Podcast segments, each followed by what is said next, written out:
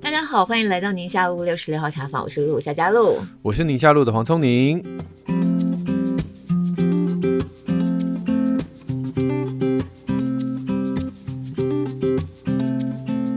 我想大家都知道我的背景嘛，就是一个新闻主播嘛。那我什么黑道吗？一个背景。突然问的，他知道我的背景，其实我以前。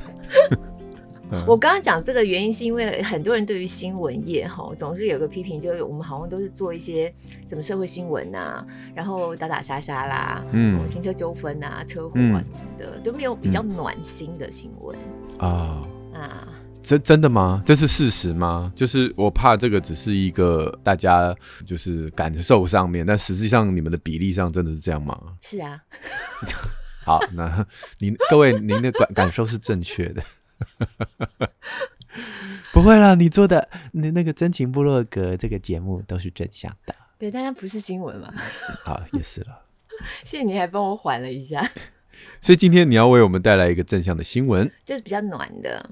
好的，嗯，它虽然是一个社会新闻，但它是一个暖社会。好，我想大概很多人或许没有注意到，因为它不是大新闻。我们常常节目当中会讨论到的题目啊。嗯常常都是因为大家比较有感的嘛，哈，或者争议度比较高的，会拿出来聊一聊这样。那但是今天这个新闻呢，那时候在播的时候，我记得十一月初，然后听到这新闻就有一种会心一笑，觉得也太有意思了这样子。然后想想觉得，哎、欸，其实还有蛮多可以讨论的点。这新闻是在台南哈，有一个人呢，有一个男生，他去偷了脚踏车。哦，嗯，那他偷脚踏车是因为他要找工作，他就是没有钱嘛，然后他想说骑着脚踏车可能比较方便一点，嗯、所以偷了别人的脚踏车要去找工作。嗯、那法官判他罚了三千块钱，哦、如果说呢没有钱可以缴罚款的话，他就要被关拘役。啊，对，那那时候他就是在警察局里头很着急的四处想要张罗这三千块，他就到处打电话给他所有能够找得到联络得上的亲朋好友，结果都一直没有办法筹到这三千块，就这样他就面临到要被关个几天的一个困境。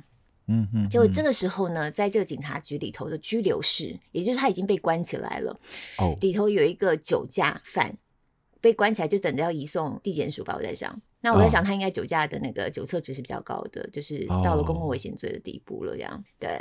或者有没有肇事，我也不确定，因为这部分的背景又没有多做介绍。嗯嗯、总而言之呢，嗯、这个酒驾犯呢，他就被关在那里，然后他就一直听到外面这个偷脚踏车的很着急，对，打电话，那、嗯、要筹钱都筹不到，就为了这三千块钱，他就要被关了个几天。他听着听着，他就于心不忍，他就摸一摸他身上口袋里头，然后凑了啊，我身上有两千块钱。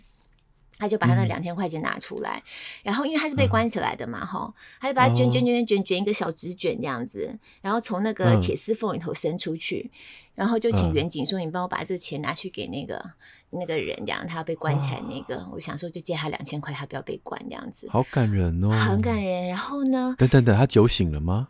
我想 你说他其实是一个喝醉酒的行为，就对了。有人，我身上两千两千块。在 干嘛这样子？这明明是一个感动的故事，对，不好意思，对不起，我根本没想到这个可能。不过我跟你讲，讲真的是有可能的，因为我爸爸以前呢，嗯，我爸以前还很爱喝酒的时候，在他年轻力壮的时候啊，他每次喝醉，他就是给我钱，而且而且还喜欢给我美金。为什么他口袋可以掏出美金啊？那么厉害？不晓得，就是好几次就哎。我们就这样盼着他，盼着他喝醉，然后在他屁股后面绕，这样子就可以捡一点钱。好吧，歪楼了，歪楼。等一下，等一下，这是一个感动的故事。对好，所以他卷了两千块，那还差一千啊？对，还差一千呢、啊。然后因为现场远景们就也被深受感动，嗯、所以后来有两个远景就各又掏了五百块钱。哎、欸，这很，这个我就觉得比较感动。对，反正就有两个远景又各掏了五百块钱，然后他们俩就凑三千块钱给这个偷脚踏车的，然后让他就免了牢狱之灾。那那个偷脚踏车的就很感动嘛，自己也没有想到说，居然是在警察局会碰到像这样状况，然后还是一个酒驾的被关在里面的借我钱这样子，然后就说我一定会好好赶快去找工作的，因为他刚才我有讲到说他就是因为要去找工作偷脚踏车嘛，想说这样我一定会好好找工作的，我赶快找工作，我就把这个钱还给大家这样子，然后这个新闻呢、啊。我看有一些，因为我们自己电视有报道嘛，我们自己新闻台有报道嘛。那我看一些文字上面是写说，就是那个酒驾的还非常潇洒的挥一挥衣袖，不必相送这样子，可能自己就被移送。他根本潇洒什么？他还在铁窗里啊！那可能就要被移送啦，就是移相送这样子。哦、不管酒驾的醒了没有，但是远景也掏出各五百块，对，两位远景各掏五百块。我觉得那是一个心意耶，就只是说人间有温暖，然后觉得你也不是犯什么大错。这个真的是是不是社会新闻当中，但也是有暖心。这占了百分之多少啊？这个我跟你讲，你这样讲哈，我虽然说我播新闻大概十八年吧，嗯嗯，没有碰过这个，你没有印象有碰过这样这个的，还是有我不记得。啊、如果有我不记得的话，可能就是次数实在是太少了，太少了。对对对，那只好问一个尴尬的问题，嗯、那这一段新闻收视如何呢？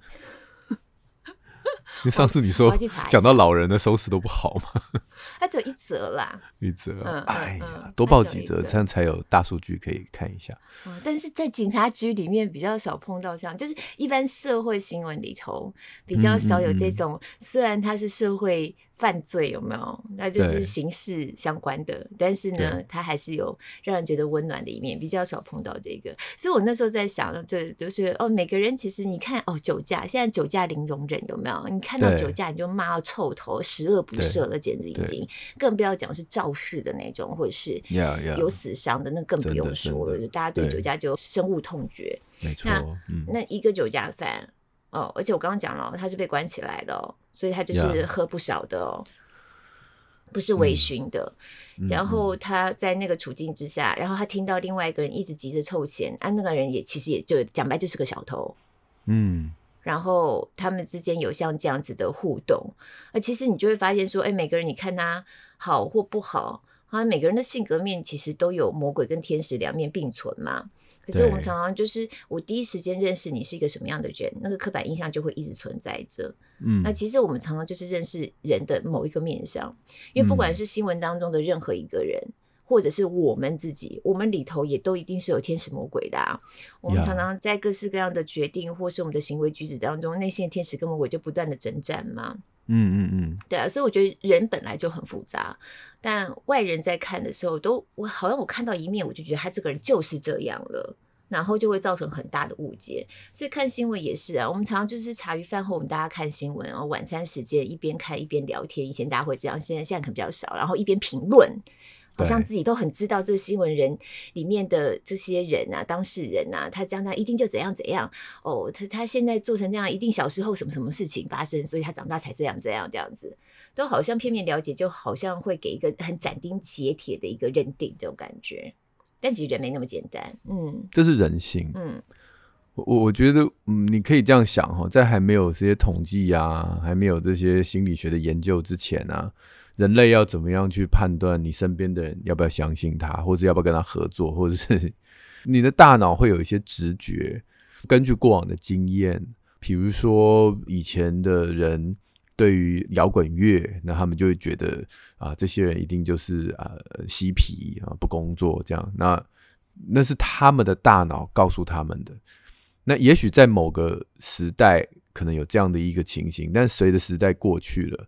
那也许喜欢摇滚乐的人跟跟你想象中的其他的性格的连接是非常非常薄弱，但是那个是一个大脑的直觉。我我之前就看过一个 YouTube 频道，他就用了一个啊一个研究，那他把它做成动画，嗯，那他就是说有一天呢、啊，哈，假设嗯，你今天去看球啊，看看棒球好了，这个你你很喜欢的这个比赛，可是旁边坐了一个让你很扫兴的球迷，嗯，他不仅跟你支持相反的队，然后还喝醉哈。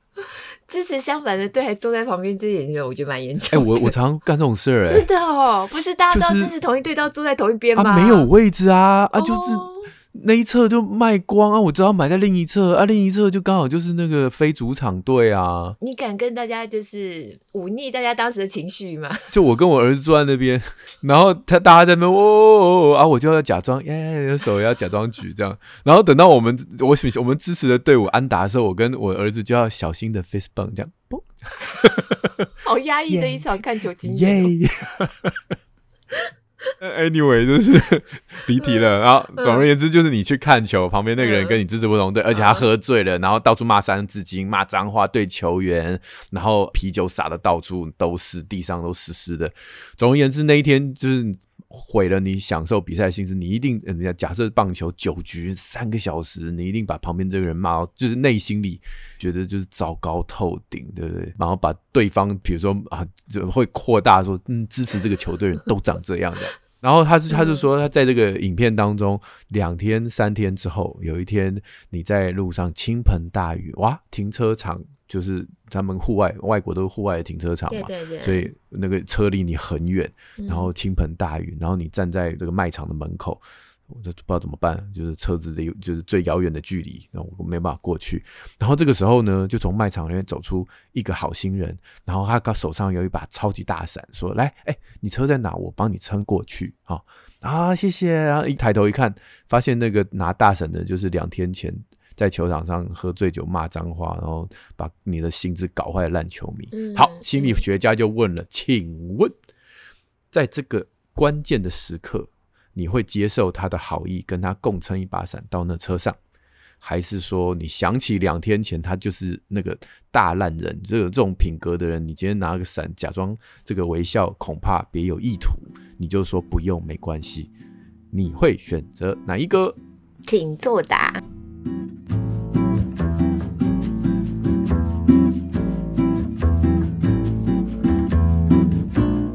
我觉得如果他当时身上没有酒味的话，嗯，我可能会让他帮我撑伞。可是如果他身上还是有酒味，或是透露出会让我那个连接更强，嗯，就觉得才刚喝过酒，哦，又是那个样子，又是那个样子，这样子，好，对，可能就不会。呀、嗯，对，他的研究后来是，好像是六七成的人都会选择不要跟这个人撑伞，我宁可在这边等雨停。这么高的比例哦？对。就是说，过往的糟糕印象已经决定了这个人在你心中的黑标签。嗯，嗯，所以即便你现在有一个好行为，也很难洗掉。嗯，不过我觉得世界上没有人是真正的完全的好人，或是完全的坏人呢、啊。但就是，这是我们理智告诉我们的。对。但是情感面上，就是你的大脑那个直觉，就是潜意识下，你会多一点防备，多一点不信任。那尤其如果是亲近的人，那个人已经不止一次了。哦，你基本上就把它打入哈，就是不可能再变好的这种框架里。所以重点是一旦你陷入到这个框架里头之后，你要把它扭转回来，其实是难度很高的。我觉得最困难就这一点，嗯，就是如果你真扭转回来，但又再伤害，就是假设你被二次伤害，那怎么办？对啊，你一定下次就不敢了。嗯，那是针对你自己个人的啦。那我们今天如果是针对不熟的，好，就像刚刚讲这个撑伞这个人，他可能是你职场上面你不用天天跟他相处的，只是你的客户，偶一为之会见面的。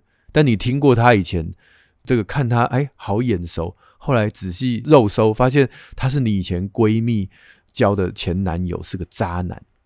但你现在要跟他是做生意啊，就是你没有要跟他交往，你只是刚好客户这样子。那你就直接封杀他吗？对啊，所以这个会影响到，就是当你知道他的某一个面相的时候，会影响到你跟他交往的深度到底有多深。像你刚刚讲的这个例子，我最近就有听我一个朋友在说，就是他们一起共同喜好的这个兴趣的这个社交圈里面有一个男生啊，就是会在这个社交圈里头跟这女生在一起，跟那女生在一起，嗯，就是搞得这样子花心大萝卜，然后对对对，名声很不好听这样子啊，连他自己的好朋友，那男生自己的好朋友。哦，都看不下去，他就会摆明跟你讲说，对，他就是渣男。哦，可是他可以跟他做好朋友。哦哦，OK，对啊，因为那对他没有利益影响，他渣男害的是女生啊，他是他的男性朋友，所以在道德上面只要不要动我妹妹就可以，动我妹妹就可以，所以男生是可以把这个切得很开的哦，我觉得是会，不要说男生，女生也会。真的吗？像我就会觉得，他这人真的很渣。我、嗯、我觉得跟他这样在一起相处会让我不自在耶，就是好像那个道德的印象会很容易扯到跟他相处的其他面向，例如说，可能就会觉得他就是个不诚实的人。嗯，哦，他对人不诚恳，嗯，或是很油条这种。嗯嗯嗯，嗯，那就不只是在他跟异性的交往上面啊。方方面面可能都会让我觉得，就会开始有提防心了。对对，不，你刚刚讲的状况，就是因为你跟他是刚认识嘛。嗯嗯，就是你如果是萍水相逢的人，然后你听说他以前是渣男，你刚刚讲这些论述就会在你的大脑就不知不觉的跑出来。嗯，但你刚刚另外提到你的朋友那个状况是，他跟那个男生已经是死党很久了，那不一样，对，那不一样，那个就是我们是共同体，那你那一块我不碰。所以人跟人之间交往，我觉得好复杂哦。嗯，哦，就每一个状况都很不一样。对，圣经里面其实有很多这种故事，最有名就是撒该啊。嗯，撒该。哦，嗯，那个税吏吗？对对对对对，反正就是他就是一个恶官，是不是？应该是说，在那个时代，大家对于要收税的这种官员印象都非常非常差。哦，他也不是一个奉公守法收税的人啊，他都是讹诈人家，他都是骗人钱的啊。我撒该是这样子啊，我倒没特别。大概是是这样，所以大家才那么讨厌他。哦。然后耶稣不是说，我今天要去你家吃饭，然后大家就一整个崩溃。天哪，你怎么可以到这种人家里吃饭？这就是我们在选举的时候，常会看到政治人物的照片被挖出来，然后旁边站一个黑道，大家就啊，你怎么跟黑道合照？这样就是类似的概念啊。嗯嗯嗯。就陈忠部长最近不是有唱歌的照片吗？影片嘛，然后大家就开始去要热搜，跟他同桌吃饭有谁有谁有谁啊？有什么有什么黑历史啊？这真的是哦，这是有有的时候就觉得，嗯，但是总而言之，那时候耶稣就是做同样的事情。嗯嗯嗯嗯，对。但是因为他看到撒该会悔改的那一面嘛，可是其他人没看到。嗯，那这个就是一个蛮好的例子，就是他表面上面已经被贴。全身都已经黑到发亮了，嗯，但是仍有一丝 silver lining 的亮光，嗯嗯，那那就是看你看不看得到这样子。对，就是我们常常都是从表象去认识人吼，但是真的要认识人，认识到他心里头去，认识他心里头那个魔鬼跟天使是怎么造成的，有可能是小的时候成长经验造成的。那个点点滴滴，然后再爬书哦，他有多少比例是魔鬼，不多少比例天使？我觉得那这一般人正常的状况是很难做到的。所以，我们我们回到，其实这应该是跟年龄有没有关系？因为你看小朋友啊，他们对于所有的事情，他们都会问说，到底是好人还是坏人？对，就是看到啊，影片里面啊，卡通里面，或者是我们身边的朋友，有时候我们稍微。不好意思啊，就是私底下夫妻会讲一下人家的闲话，那他们就会说，所以他是坏人吗？啊啊、我们就说，哎、欸，也不是，他不是坏人，他就是、嗯、他其实就是这一这件事情让我们就是很困扰，这样。嗯，所以他是好人吗？我说，哎、欸，好吧，算吧。就因为我们有很害怕，就是让他觉得说全世界都是好人这样。我想这是不是也是小朋友一开始还没有办法理解说啊，其实人都是灰色的、斑点的。对，你你在讲那时候，我就想到我们平常像这样的对话，小孩子真的耳朵很尖呢，其实小孩超八卦的，嗯，然后每次在旁边听，然后又一直要问这样子，然后我们有时候不想让他们知道，我们就用代号嘛，然后他们就要问到感觉起来答案就要出来了，超紧张。等他再大一点，就会拿圣经来刁你。不要论断人，免得被人论断。的，在圣经当中，你刚刚讲，我就想到有一个很有名的故事啊，就是那个好撒玛利亚人的故事。嗯，对，因为好撒玛利亚人，那个是坏人吗？撒玛利亚就是啊，应该是说前面经过的那两个人都没有帮助他，被人家其实大部分的人认为他们是好人，但其实他就就路过不救这样子。就撒玛利亚，他们其实在过去在圣经的那个历史背景、文化背景当中呢，是跟犹太人哦，他们算是比较不相往来的，甚至犹太人都会觉得撒玛利亚人是一个比较糟糕的一个族群啊，一种人种好了，对，然后就觉得杂种，对，真的是真的像你讲的这么难听哎，他们真的会这样觉得，然后就觉得很不配这样子哈。那很看不起他们，结果耶稣有一次就在讲这个故事，讲好撒玛利亚人的故事，就在讲有一个犹太人，他好像在半路上被打劫了，就很惨，被打得半死，这样身上钱都被抢光了，倒在路边路倒，这样要死不活的。结果前面有两三个人都经过他，可能甚至是大家眼中觉得德高望重啊，嗯、或者是觉得品格很高很好的那种犹太人，嗯，祭司啊，或什么类似像这样身份的，而经过的时候呢，却都忙着自己的事情，还怎么样，完全都没有停下脚步去问一下、嗯、关怀一下或帮助这个倒在路边的这个可怜的被害人。嗯，反倒是一个撒玛利亚人经过，就被犹太人视为就人品很差的这一种。那经过的时候呢，他却停下脚步去帮助了这个路倒的犹太人。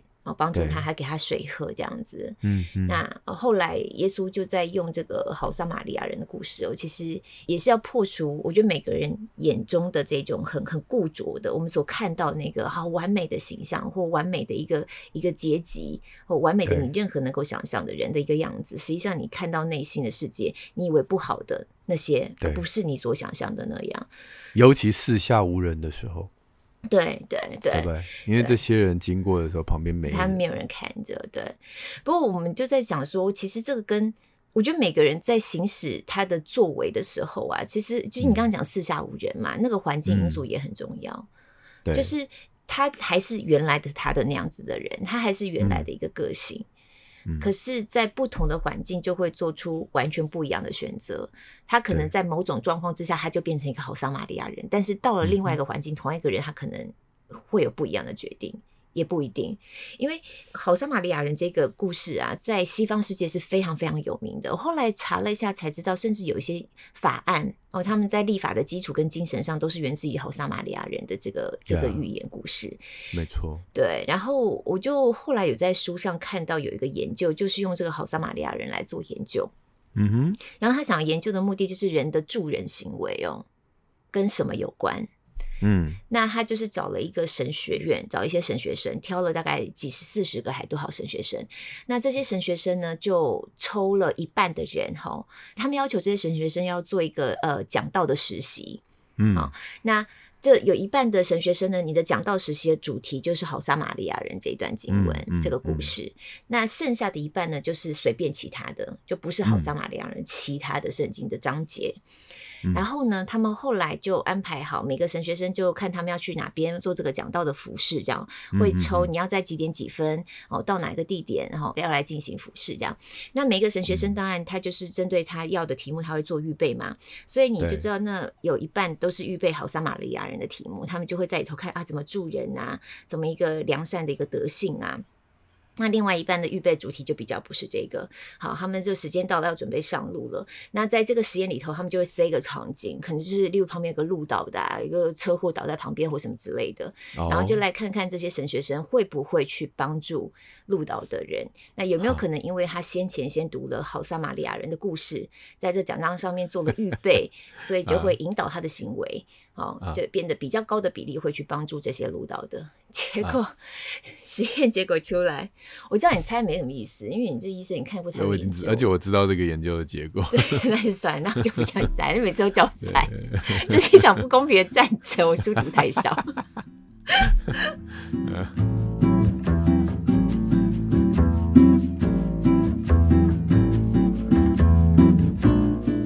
后来结果就是并没有任何的差别，就是即便有一半神学生读了好撒玛利亚人的故事，他也没有比较高的比例去帮助需要帮助的人。呀，重要的呃变异，主要的还是在于他们的时间紧迫性。也就是说呢，当这些学生们他们要被指定去讲到辐射地点比较远的哦，交通上面可能比较来不及的。那几乎他们就都不会去，就就赶快，我只赶着我要去我要去的地方。嗯、对对对，我就根本不会去帮助人。但如果说他们的时间是比较有余裕的，那就会有一定的比例会去帮助人，就会有这样的助人行为。所以其实我就在想说，我们人的行为跟环境之间的因素的那个联动性。我觉得那个比重其实是可能超出我们想象的大耶。就像我们刚才在讲，我不晓得这个酒驾的跟这个小偷，就是酒驾的会有像这样的行为，有没有可能也是因为他就当时是处在那个环境，他某种程度也受困了。铁栏杆里面听人家聊天，反正我也没赶路，想着想着，哎呀，好可怜哦，掏个两千块，或者是他自己有那种被困住，我我自己被关着的。然后我在这样的环境当中，我更能够去感受到，如果他被关着的话，他会失去到些什么，他的心理状态，所以就会有特别超出他可能过往会有的举动出来去帮助。那想要助人、想要利他的心，在那样的环境当中的某些因素，就更被触动起来。之前我们爱家好医生有一集的，你知道我们节目有那个叫做故事医学嘛？然后就是把一些。呃呃呃，童话故事，然后找一些专家，然后根据他的专业，帮这些故事做一些知识啊的的这个诠释，然后就是有一些新的看见这样子。然后那一集我们找 George 黄志进啊，George 哥，就是一位在那个广告界非常名声响亮、有广告之父的。我知道他是很厉害的广告人，对对对，所以那一集我们讲的童话故事是卖火柴的小女孩，嗯嗯嗯，然后我们就是呃，比如说有人讲冻伤啊，有人讲就医生就讲冻伤什么什么的，然后他呢他就说这是一个行销的问题，就是你你今天在这么圣诞夜或寒冷的冬天，你要卖火柴，那你要去哪里卖？还有火柴这是个好商品嘛？哈，我们好商品姑且不论，我他要讲的就是。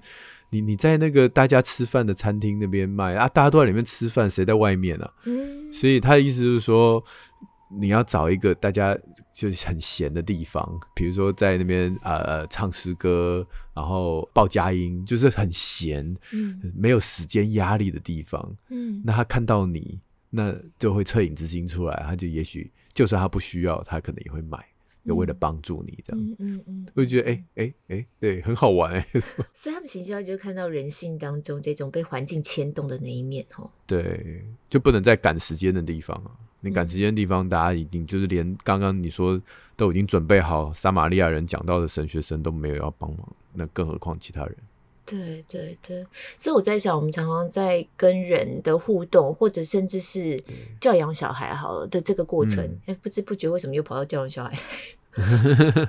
这很重要，真的。的这个过程啊，我觉得大家，我不知道大家会不会有一个疑问，就是到底我们的这个行为本身有多少比例，或我们之所以形成我们今天这样的一个人，有多少比例是我们天生带来的，嗯、我们的性格因子、欧基因吧，或什么的？那有多少比例是后天养成的？对。对对，哎、欸，我觉得这这不要不要说都是讲到亲子，是真的。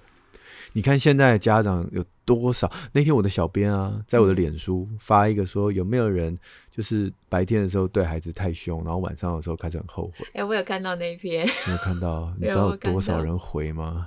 上千人，不是两千还是三千人回？然后有有，我看到有家长还回说后悔骂的太少，我想知道是到底有让你多气呀？但但我要讲的是说，为什么现在的家长常常会，我不要说别人啦，我自己也曾经。就是对孩子做一些或说一些伤害他的话，事后很后悔，因为就在赶时间呢、啊。你不觉得上班的那个时间、上班上学那个时间最容易骂小孩吗？快点，快点，快点！然后你就是一整个火起来，然后就嘣！哦，你骂出来的话都自己，你录下来都很难想象自己讲出这种话。可是，在那个压迫时间压迫之下，你就成为了一个事后觉得自己是个坏爸爸、坏妈妈，但你不是啊。你只是被时间那个紧张的气氛而绑架了，然后你的那个魔鬼就出来了，战胜那个天使。我有，我有，对不对？我有，我有一次。我们家三个当中的其中一个，在早上很赶的时间，嗯嗯、应该是我，我赶着要出门，然后我可能是有一个比较早的工作，然后我老公送我出去这样子，他想说小孩子应该就在附近火车站还是什么的人，想说赶快回来，孩子们都还在，所以早上可能 maybe 五点多或什么之类的，非常早的时间，对，就没有想到其中一个居然起来了。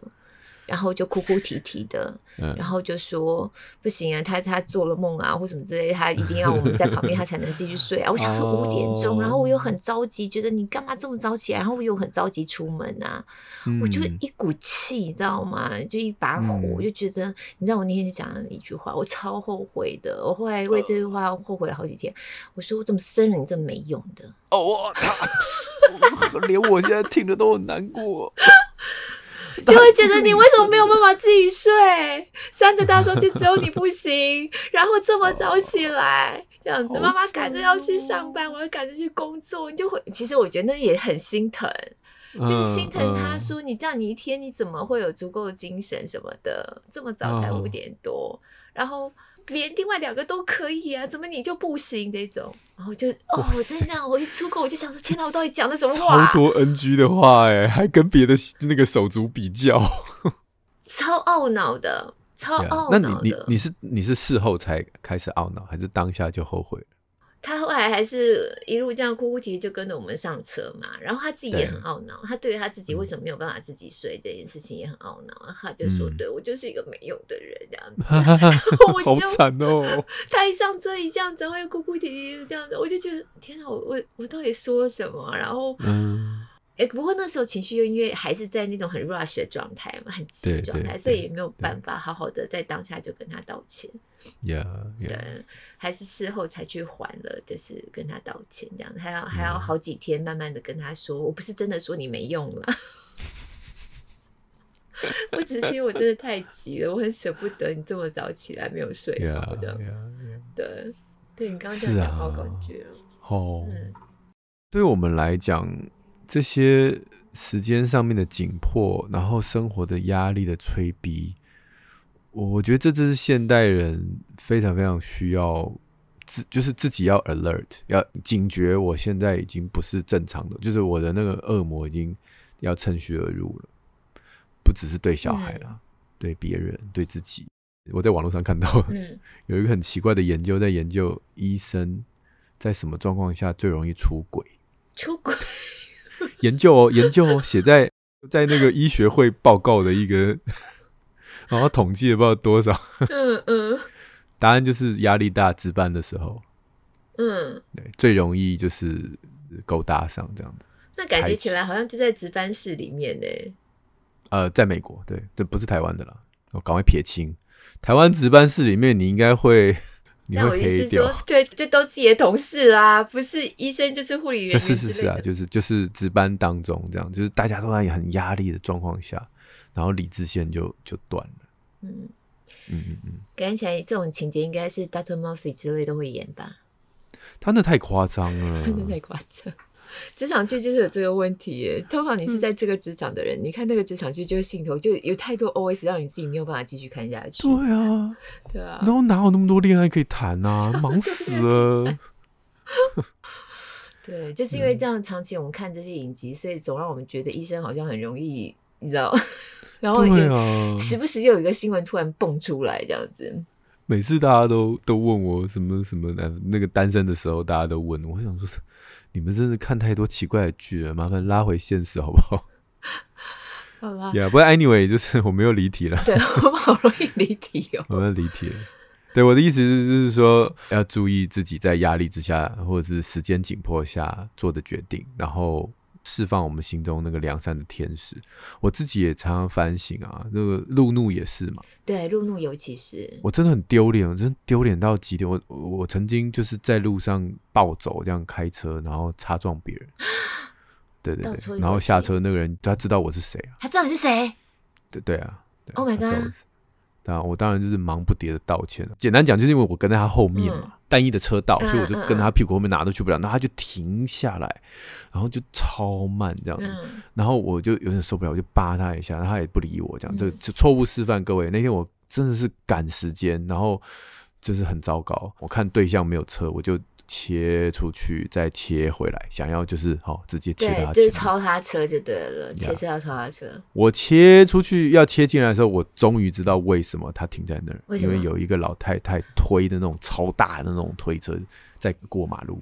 哦、当然，那个老太太她不应该在那个地方过嘛，但是但他就是因为那老太太过马路很慢嘛，就推着那么一大台车嘛，嗯，所以他就停下来。嗯，所以我一切出去，我就知道不对了，因为有一个老太太在那儿嘛，所以我就赶快又要切回来，然后我当然就就是碰了，就是啊下来忙不迭的道歉啊。那他第一句话怎么跟你说？啊他说啊，黄医师，他说我知道你这样，哦，他就是我在电视上看过你，就因为我道歉，呃，就非常的不好意思这样。他就说，反正就是保险公司把这个事情弄完就好。哦然后他就说：“你怎么这样开车？” 我就说：“我说对不起，我真的，你看我现在这个狼狈的样子，你也知道我我真的在赶时间，对我真的很对不起。”所以我们在不同的环境当中，影响到我们的行为的结果啊，嗯、这个压力因素，我觉得时间是一个重点的。而且，其实我今天早上送孩子上学，我就看到对象有跟你说的一模一样的场景，嗯、就是我们也都是双向都是单线车道，对。对然后有一个也是老太太，她前面推的，嗯、因为我是她的对象嘛，我看到她的时候，就是看到她那一车满满满满的后纸箱的那种叠叠叠叠叠，完全看不到人。然后就开过去之后，才看到哦，后面一个老太太在推推推，然后在她后面大概跟了五台车。哦，嗯嗯，完全就是你讲的那几项。然后大家赶着上班。所以，我们现在人的生活就是，这是应该是我们最大会改变我们行为的一个因素哈。你看哦，嗯、就是我不赶时间的时候，嗯，那有那个推着轮椅，那因为巷子很小，就是这样的一个状态。然后因为慢慢慢慢的，我真的就在他后面慢哦。嗯、然后那个人还会挥挥手，不好意思，然后我还说没关系，就是手也挥一挥，就是很友善这样。嗯嗯嗯，就是当你没有时间压力的时候，你是可以这么优雅。嗯，这么友善，大概五十到一百公尺的巷子，我就跟着他那么慢慢走，慢慢走，我完全不会觉得说你你给我闪边，不会，完全不会。嗯，那你看，这根本就是不同的人啊，我的大脑里。所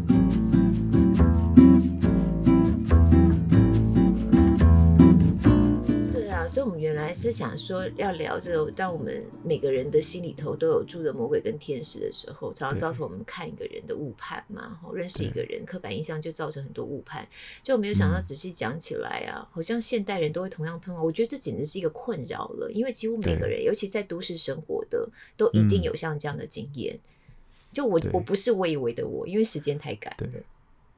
所以我们要怎么去改善？哈，嗯，曾经有一个研究，它针对不同的国家，哈，不同城市还有不同国家，然后去做一个研究，哈，就就假设做一个问卷，在路上，比如说同有人撞到你，那你觉得他是为什么啊？是故意的，哈，还是就是看我不爽啊？还是不小心啊？还是怎么样？这样就是他有很大量的这样类似的情境去让你模拟，那他就会发现。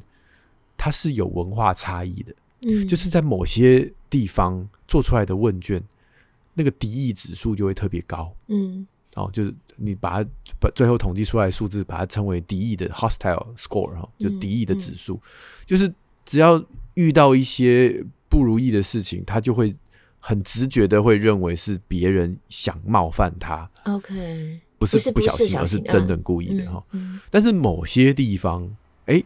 那这这个敌意指数就夸张的低哦，就好像做什么事情都是啊没关系啦 哦，但但不是那个研究蛮有意思，当然他不好意思讲说这个文化怎么形塑而成的，因为感觉将会攻击到那个那个地方的人。嗯，只是他可以很明确告诉大家这是文化所造成的，因为它是一个很随机的抽样。看了那个研究，我就觉得哦，这是大家要一起努力的呢，因为如果我们这个地方的文化都是敌意指数比较低，我们的下一代就会被感染到这种善意啊、嗯嗯哦，就是说，哎，别人在做什么事情，我们不会第一时间就想要攻击，那常常误会就这样出现了嘛。嗯，哦，你弄我一把，然后我就说你干嘛？然后就回头就踹人家一下，那就人家根本就是不良于行啊或什么的。嗯、哦，前一阵子不是在捷运还公车上面也是有人为了那种不爱座，对啊，说你为什么不让座？哦，你一定是坏人。对然后那个人气到就直接把他裤子拉起来，说我要我怎么断掉腿要给你看，是不是？嗯嗯嗯，就是这种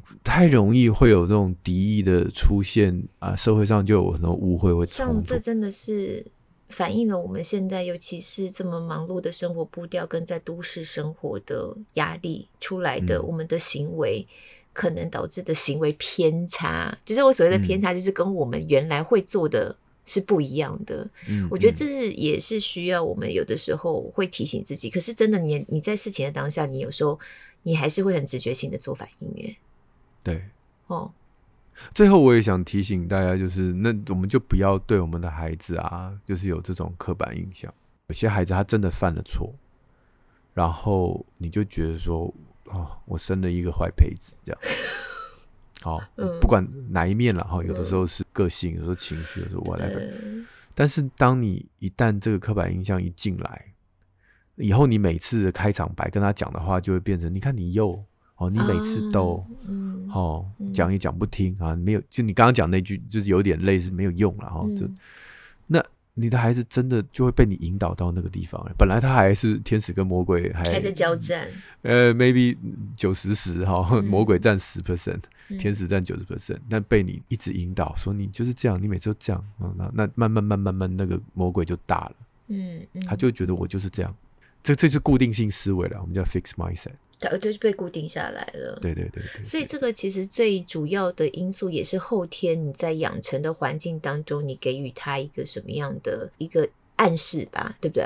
对，对，对，对。像你们自己看了这么多啊，你觉得到底一个孩子他长成成人之后，他的性格的样貌、基因先天的比例有多高？后天的环境养成的比例有多高？嗯有很多的研究都会想要想要解这个问题，对对对，大概 fifty fifty，真的就是大概就是五十五十。之前我看过一个中国的研究啊，华人家庭嘛，所以我就看了他们的研究，嗯，他们就是五十五十，用双胞胎去去评，嗯嗯，就是双你用双胞胎家庭很容易去看出基因跟环境的影响，对。对，然后大概他们用数学算出来，大概是五十五十，但指的是暴力行为啦，冲动行为，就是在学校会打同学。的，嗯嗯，五十五十，哎，所以我们付了五十 percent 的基因跟五十 percent 环境。那也就是说，如果一个孩子他天生气质带出来的就是有点比较冲动的气质，或是有一点过度退缩的气质，你靠后天的百分之五十是有机会完全扭转吗？没有没有没有没有，就是。我们这个五十五十当然是统计出来的嘛。对啊。好，那你说，那如果基因上面就是比较冲动的这样的遗传，是不是可以把它消弭到零？这这个是两个不同的议题，就是这不一样。哦。我们也不觉得你要去改变这个孩子的冲动的基因，因为冲动基因其实有它的优势。哦。对，很多的事情就是冲动的人他才能够。完成嘛？对对对，因为别人都不敢做，只有他敢做。对，我们可以把他这个冲动的基因哦，不加思索就靠直觉来做事情的这样的基因，把它扭转到好的地方。嗯，所以并不是要改变它，是接纳它，然后不要让那个环境的另外那百分之五十又把。就变得更严重，推推到对，推到不好的地方，就把它推到更极端的那个光谱的那一边去。对，啊对，啊对，对我这个周末看了一本书啊，也是其实我就是今天要挑这本书，嗯、要呃推荐给大家。它里面有一个章节就在讲到说，到底环境因素对我们人的这个基因，哦，嗯，到底会带来什么样子的影响？这样子，还是就是大家都知道一定有影响。嗯但他说，科学界一直搅在那边的争议啊，就是好像呃一个人是这样子的人啊，到底是因为先天基因还是后天经验？他说这个论战哦，开始出来主要是因为一个谬误，就是我们把它一刀切。好像基因跟环境互不相干，哦、各自独立，嗯、所以基因就是基因因素，嗯、然后环境就是环境因素这样子。嗯、他说，但是真的，就像你刚才讲的，经过了很多研究之后，发现这争执其实有点无聊。有无聊的原因是，就是就像我们在算面积，长方形的面积，它的面积这么大，然后你要去争执到底是它是受到长的影响还是宽的影响。对，它其实就是都是交错影响，然后出来的面积就是长这样这样子。哎，它真的呼应了那个所谓的敌意指数的文化嘛。嗯嗯嗯，我就不相信那个国家的人生出来的人，通通都很有敌意，不不太可能嘛。嗯嗯。但是因为这个文化的关系，那这个环境会去点燃他心中。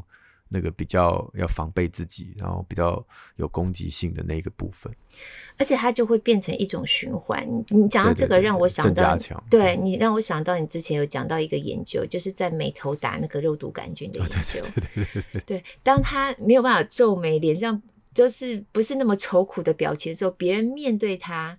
别人看到他的反应也就不会那么愁苦，然后连带着他的心情也被影响。其实他就是互相不停的来回的一个回路，彼此影响。所以当你刚才讲到那个研究的时候，我我又想到这个，就如果在那个环境里头的人们，在那个社群里头的人们，嗯、平常的互动模式都是这样，那就是更加加成。对，当冲动，大家平常都是比较冲动的时候，那冲动又会再更加加成对方的冲动，然后对方的冲动又会再更刺激我自己的冲动行为。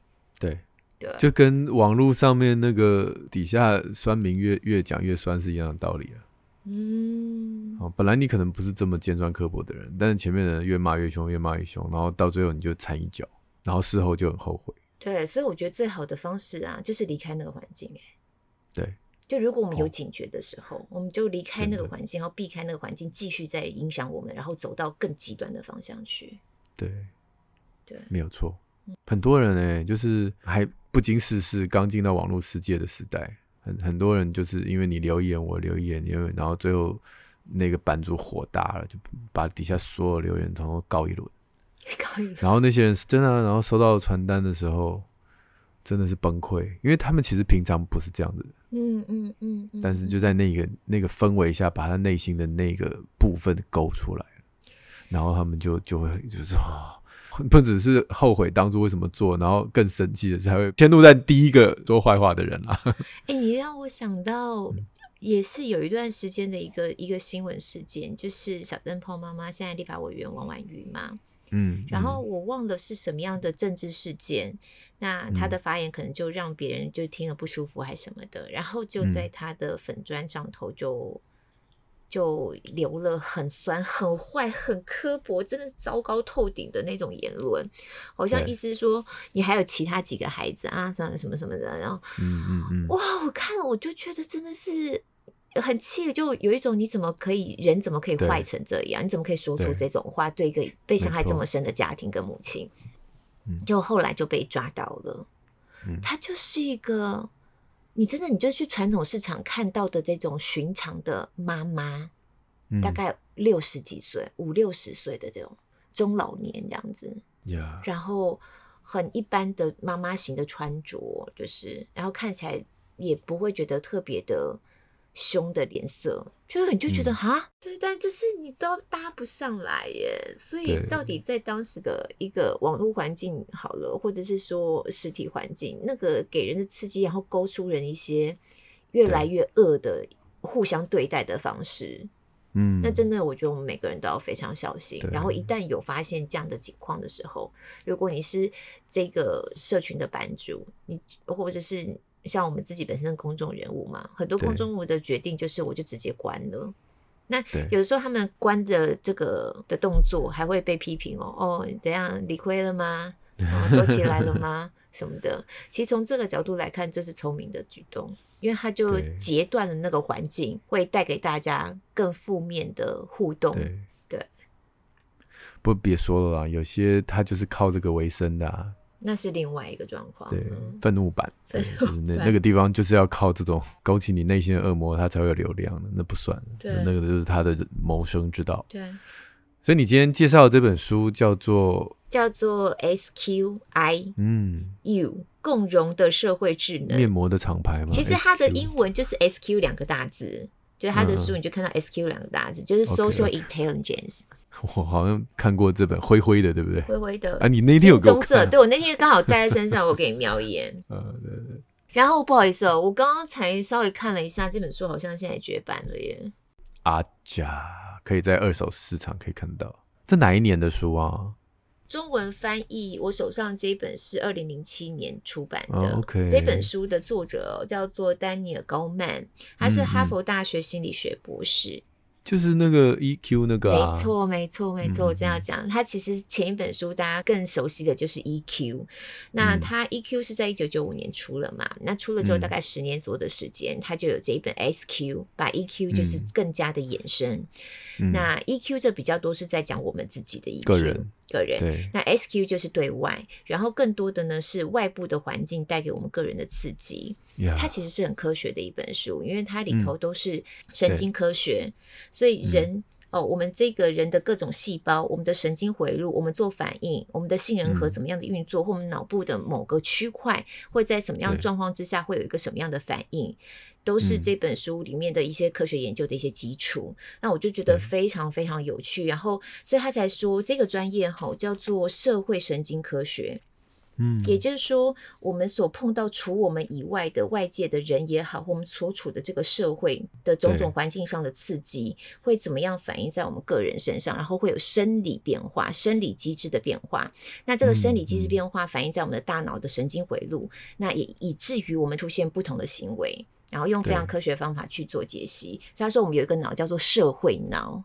嗯嗯嗯。那我我就觉得。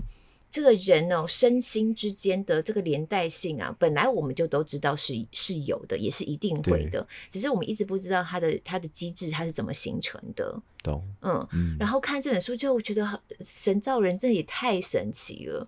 我不久之前才访问，在我真情部落格节目里头访问一个女生，那她的故事当然也是曲折离奇这样子。那其中她在讲到一段，就是她呃丧夫的过程。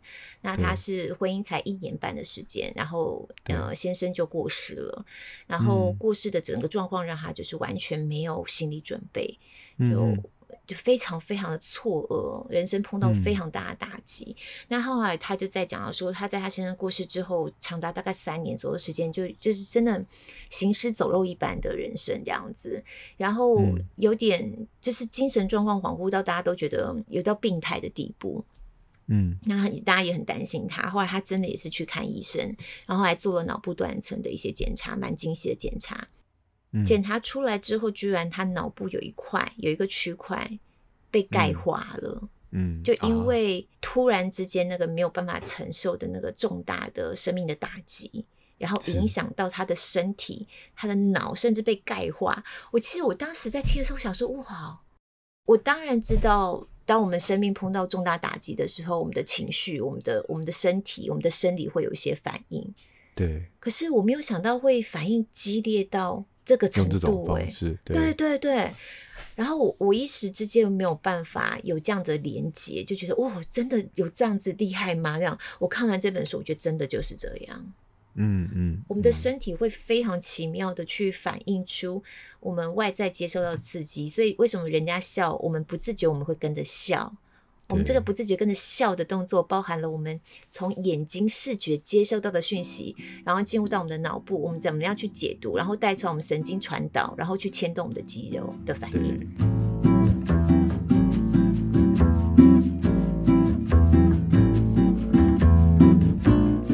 所以我想强调的是，跳脱出人而已哈，就我们大概认为说，我们的情绪，我们的善恶。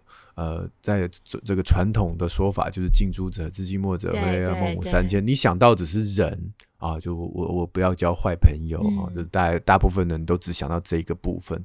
但从这本书里面听你这样讲，它不只是人，它也包括事，包括物，包括贫穷，包括就是各式各样的你能够想象到的影响，你能都会影响到你的身体的，尤其大脑的运作。嗯，那么你反映出来的可以是。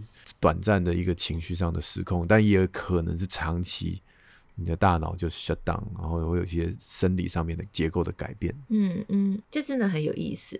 对啊，对啊。所以了，平常不要太刺激我，现在所以了。也不是了，所以就是 无法做结论。糟糕，第一句话无法做结论，因为这实在太复杂了。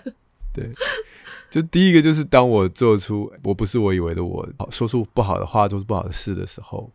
我们除了去说未来我们要怎么改变之外，我们可以思考是不是身边环境给我们的影响，那试着去解决根本的问题。嗯嗯。嗯，然后，当然这个反复的过程也可以壮大自己心中的天使，然后让那个魔鬼不要跑出来。嗯。好，然后我觉得还有重点就是，我们今天还是一定要提到亲子，就是别因为这样，然后把你孩子心中的魔鬼弄出来。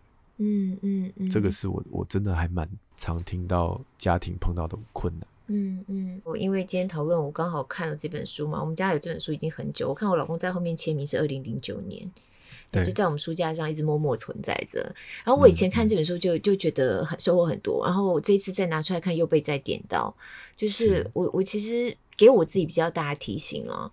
当这个环境给我的刺激是有毒的时候，就我就跑。我我其实不要去想要在这个有毒的环境里头，就是出淤泥，对对对对对对，或希望能够带出什么哦，好正面的回应或什么之类的。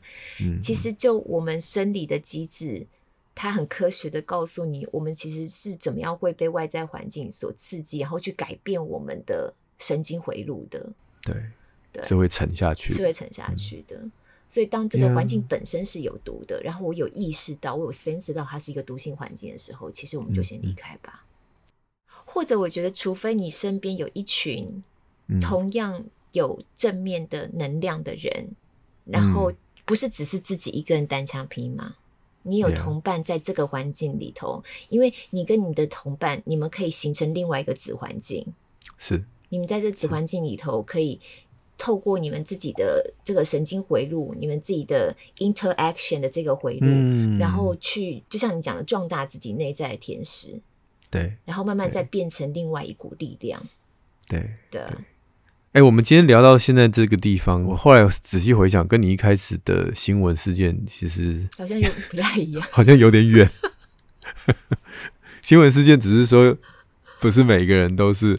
绝对的坏跟绝对的好，对对对，然后今天讲到是我们自己也本身也不是绝对的坏跟绝对的好嘛，哈，然后才慢慢讲到那怎么样让自己好的部分能够出来，然后坏的部分不要被环境诱发，对，然后导致都搞变出不认识自己的人嘛，哈，啊，好，那这样终于厘清了，终于厘清了，终于走到这。我刚刚在做结论的想说，哎，都，怎么今天结论这么难下？那我们绕了这么远的一圈之后，你有什么推荐的书吗？哎，因为之前都推荐过了嘛，哈，这个心理韧性，什么成长性思维，哎，对，反正就之前都推过了，所以大家可以去我们的好书专卖店捞一捞，这样子。来，今天的听友回馈都还蛮正向啊。嗯第一位是英文菜菜，他是透过 Apple Podcast 进来说生日快乐，满一周年，生日快乐，祝您下路六十六号长命百岁，要百岁哦！哇，这是呼应我们那个叫变老的勇气吗？要百岁，要到百岁，对，应该是我们百岁吧？哈，我们百岁有办法做 Podcast 还继续做下去吗？呃，这个。哎、欸，最近不是有那个 Disney Plus 吗？我们周末就在家里又看了一次，以前你小孩看了很害怕的那个《动物方程式》，然后就在中间看到树懒的那一段。嗯，我们到到时候做 Podcast 做到百岁，大概就是那个 tempo。对，我有讲过一个笑话吗？就是有一天老师问小朋友说：“每一个人讲一个你最喜欢的动物，这样子，嗯、然后可以模仿他。”嗯，然后第一个小朋友说：“我最喜欢狮子。”哦，第二个小朋友：“我最喜欢小狗。”汪。嗯，第三个说，我最喜欢树。老师说，树是植物哎，懒。我已经在模仿了。